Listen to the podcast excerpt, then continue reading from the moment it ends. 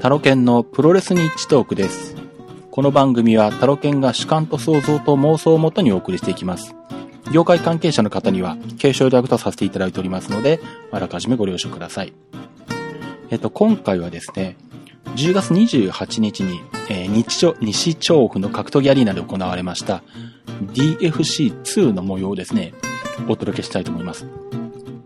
まあこれ前回、えー初工業 DFC の工業が、えっ、と、成績桜川丘のフ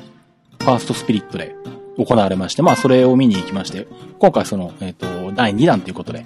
今回、えー場所をちょっと移しましてですね、西調布、えー格闘技アリーナ、あの、スタイル E なんかがやっている、会場ですよね。あとは韓国プロレスとか。まああちらで行われました。えー10月28日の日曜日のお昼1時スタートになってました。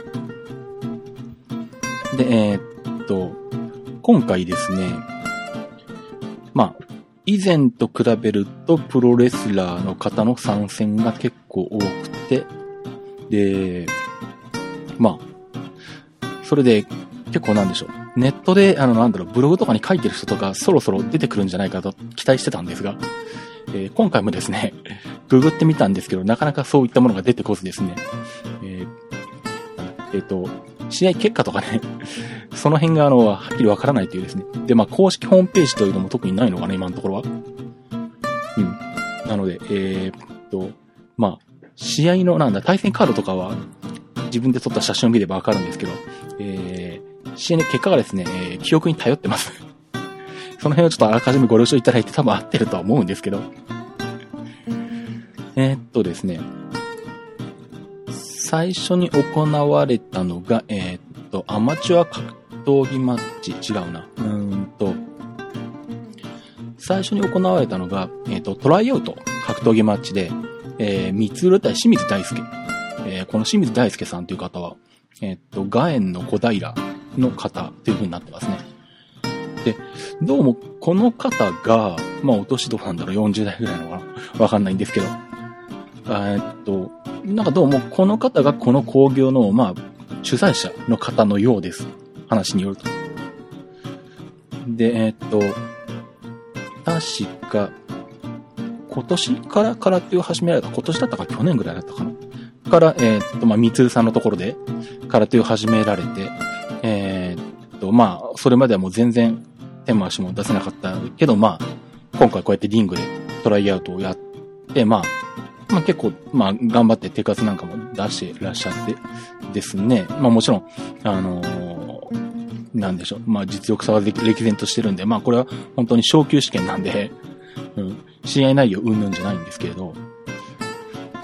うん。まあ、えーっと、まあ成長が認められたってことで、えっと、昇級っていうことになっていましたね。まあなんだろう、こういう、主催される方がで、まあ、特にプロレスラーの人が主催してるわけじゃなくて、まあ、そういう主催者の、まあ、いわゆる一般人の人が、リングに上がって、まあ、こういった、まあ、トライアウトとか昇級試験ですけど、こういったのを披露するっていうのは、なかなか珍しいパターンだなと思ってですね。うん。まあ、なんでしょう。まあ、今後もこういった形でね、昇級試験とか行われていくんですかね。それはそれでそうすると、この工業の楽しみにもなってくるっていうのもありますね。で、えっと、その後に行われたのが、えっと、これも空手の試合で、長瀬館長対、えっとですね、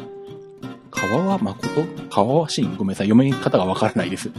えー三本川の川に、平和の和に、えー真実の真ですね。えー過去全道会ってなってます。えっと、さっきちょっとググったらこの選手、まあ、パンクラスなんかにも出てるようなんですが、僕はちょっとま初めて見たんですけどね。まあ、ただなんでしょう、こういうこう、まあ、空手というか、立ち技系の試合になると、やっぱり長瀬館長は強いですね。うん。もう歴然とっていのがよくわかりますね。まあ、プロレスをやらせても、あの、ベルト持ってたりとかですね、えー、してなかなかの方なんですけども。確か試合結果は、なんだっけ？アウトしたのかな、グラウンドで。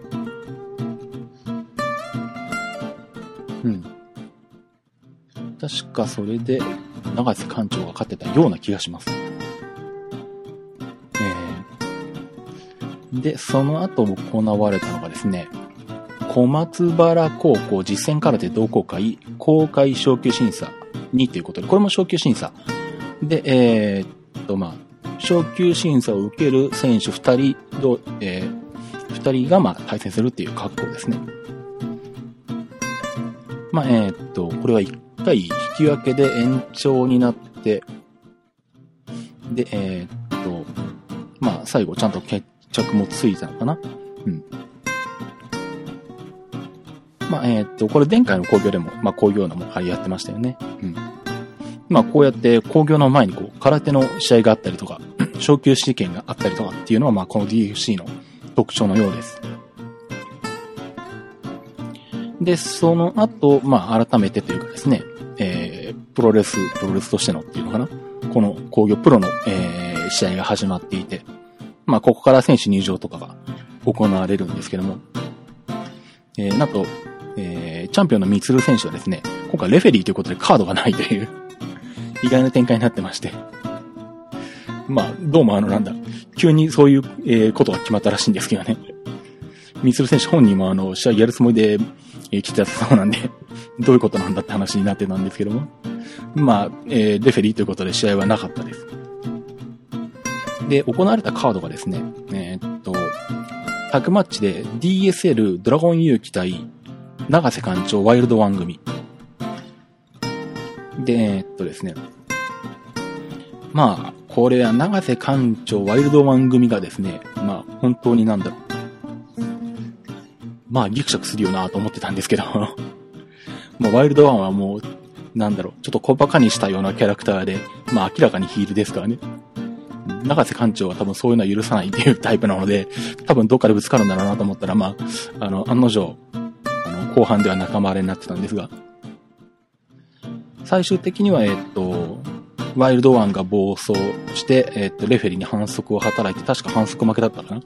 で、もう長瀬館長も試合の途中から怒ってたんで、最終的にはワイルドワンに蹴りを入れたりとかして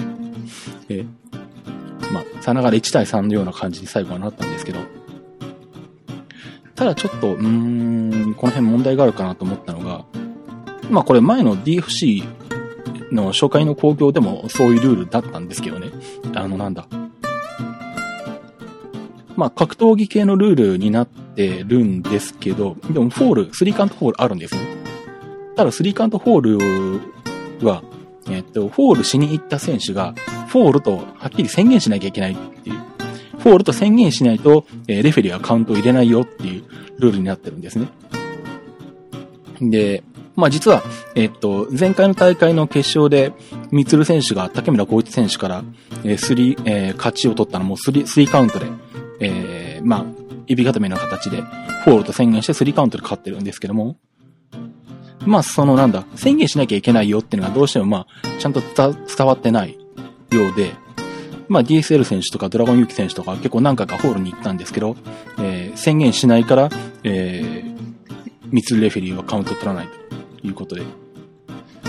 まあちゃんとえっ、ー、と、説明してあると、まあ、えっ、ー、と、ミツレフェリーは言ってたんですけど、まあどうしてもプロレスラーの人たちは、なんだろう、わざわざ言わない人がほとんどなんで、日常的に。まあどうしてもそういう習慣があるのか、えー、無言でフォローに行ってしまって、カウントが入らないで、まあそこで、えー、レフェリーと揉めるっていうのがあったんですけど、まあこの辺はちょっとやっぱり、あの、なんだろう、独自ルールでやるんであれば、ちょっとちゃんと徹底しないといけないのかなっていうのはありますね。まあ、えー、っと、まあそれでちょっとなんだろう、試合の雰囲気全体的に荒れてたっていうのはまああるんですが。で、まあ、えー、っと、そんな感じで、まあ、大荒れの試合から、えー、始まりまして、で、次が、うーんと、黒田哲弘、正木組対、えー、菅原伊織、下田大作という、まあこれもタッグマッチですね。まあこのメンバーだとどうなんでしょう？うんと、まあ、やっぱり正木選手がちょっとまあ、試合数が少ないのか？全体的にプロレスとしての。まあ、あの、休んでらっしゃった時期もあるんで、まあ、そういうブランクもあるんで、なんとも言えないんですけど、まあ、そういうこと言うと、菅原ゆり選手もしばらく出てこなかったんで、なんとも比較しようがないんですが、まあでも菅原ゆり選手は、あと、まあ休む前でも結構そこそこ演技の仕事なんかにもよく出てるような感じだったので、まあそこまでの経験っていうかね、そういうところがどうしても違うかなというところなんですけどもね。なんでまあどうしても正木選手が攻められるんですけれど、まあ割となんだろう、えー、っと、頑張ってこらえて、で、まあ、自力で反撃しに行ってですね、まあ、得意の経緯で反撃しに行ってですね、で、まあ、黒田に繋ぐっていう流れでできてましたね。で、あとまあ、面白いなというか、これいいなと思ったのが、まさき対菅原ゆりなんですけど、なんだろう、うーんと、まあ、菅原ゆり選手も空手がベースになってて、自分で空手の、えー、っと、まあ、道場っていうのかな？うん。あの、空手を教える立場になってるんですけど、意外にそうなんだ。菅原伊織選手が、えっ、と、空手ベースの選手と対戦するっていうとこ見たことがなくて、もうなかなか新鮮だなというところと、なかなかそ、このなんでしょう、その立ち合いっていうのかな。それがいいなと思いまして。あとはなんだろう、やっぱ菅原ゆりって選手はなんだろう、やっぱ色気があるのかな、選手として。特になんだ、蹴りとかで攻めてる時の、この、顔つきというか雰囲気というか、もうまさにあのなんだろう、水を得た魚のような表情をして相手を攻めているところ、そういうところでこうなんかこう、目を引きつけるものがあってですね、あなんかやっぱりこの選手はいいなっていう感じがしますね。プロレス向きっていうのかな、やっぱり。こういう戦ってる姿が絵になるというか、うん、引きつけるものがありますね。まあなんだろう、もうちょっといろんなところでやってもらったりとか、それこそなんだ、みつるさん、みつる選手と長瀬館長と正木選手と菅原優選手とか、あとも竹村コーチ選手とか、こういう空手をベースにした選手だけのプロレスの試合とかやっても面白いのかなと思ったりしたんですけども、えっと、まあ、これは最後、確か、えー、黒田哲弘選手が下田大作を、えっと、回転エビ固めで抑え込んだのかな。で、確か勝っていると記憶しています。で、その後が、えー、っと、メインイベント。えー、ペドロ高石対竹村光一のシングルマッチと。まあ、これもなんだろう。まあ、ペドロさんの強さが際立つというか、まあ、ペドロさん身長もあるし、オールマイティに動けるし、グラウンドもいけるし、立ち技でもいけるし、やっぱなんだろう。この工業ではペドロさんの強さが際立つんですけどね。まああの、まあちょっと変則的な、えっと、カポエラの動き例えばなんでしょう。まあこど、どちらかというとこういう立ち技中心のルールの中で、えー、竹村光一にダメージを負わせておいてから、コーナーに、えー、コーナーポスト線に立たせておいて、対角線を使って、あの、頭でこうリングを滑ってこう、足を蹴り、えー、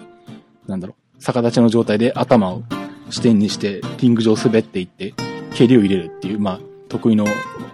えー、技ですね、ペドロさんの。これもちゃんと出してましたからね。まあ、めちゃくちゃあの、なんだ、えー、っと、自分が対角線に、あの、反対側に行って、もう、だから、えー、っと、突進してるとこまで、すごい、まあ、の、急いで走ってやってるんですけど、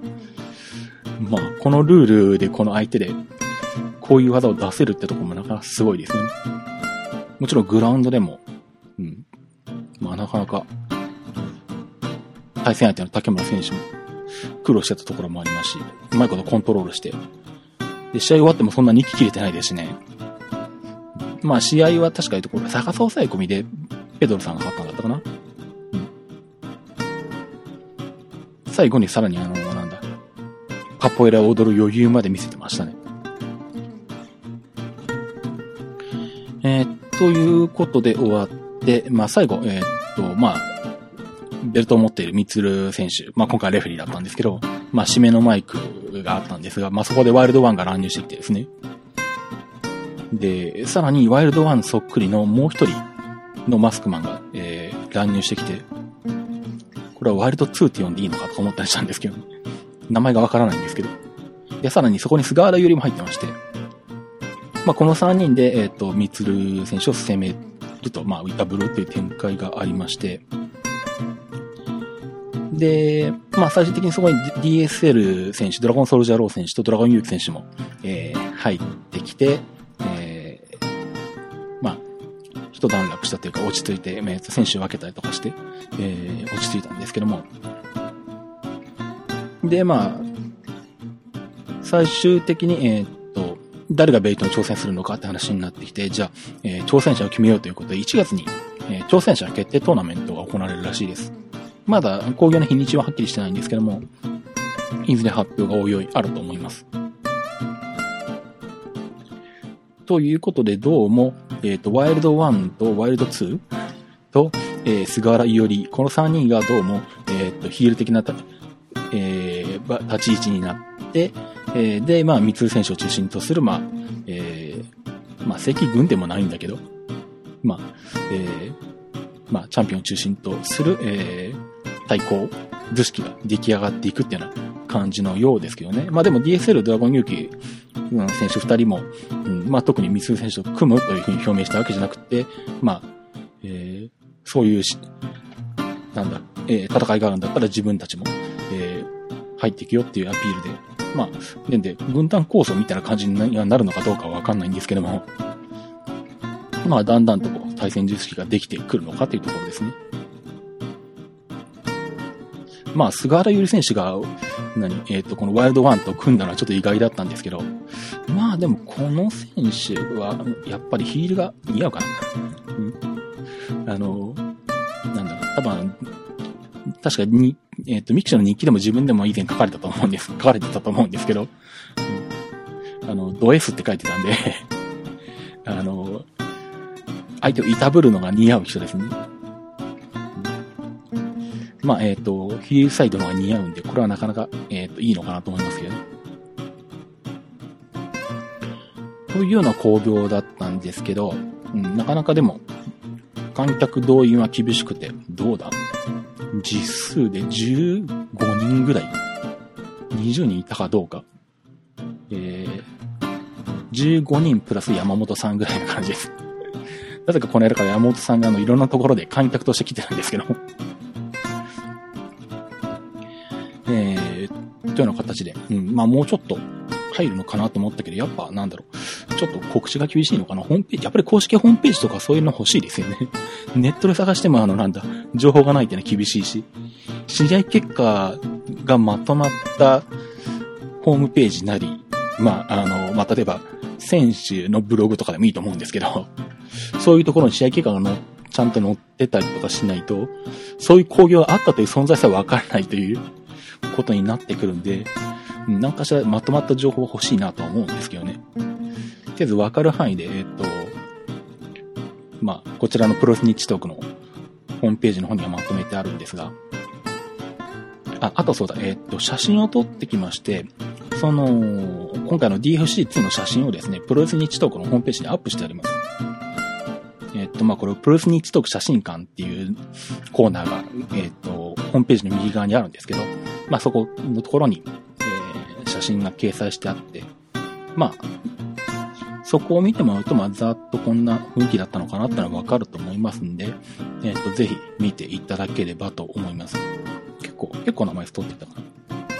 100枚超えてるな。えーっと、170枚ぐらいあるのか。まあ結構な量になってるんですけども。うん。なんでまあ、多分、えー、っと、他にないかと思ってググってみたんですが、この工業の写真とか試合結果を載せているような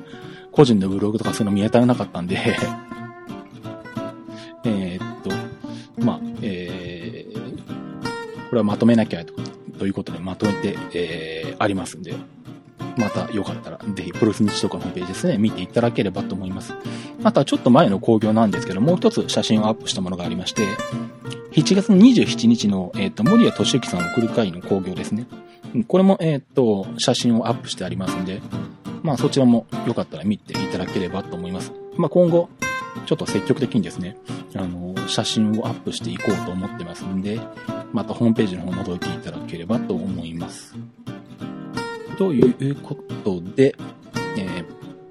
まあ私、タロケンですね、ツイッターをやってまして、ツイッターのアカウントの方がタロケントークになっています。アットマーク、t-a-r-o-k-e-n-t-a-l-k。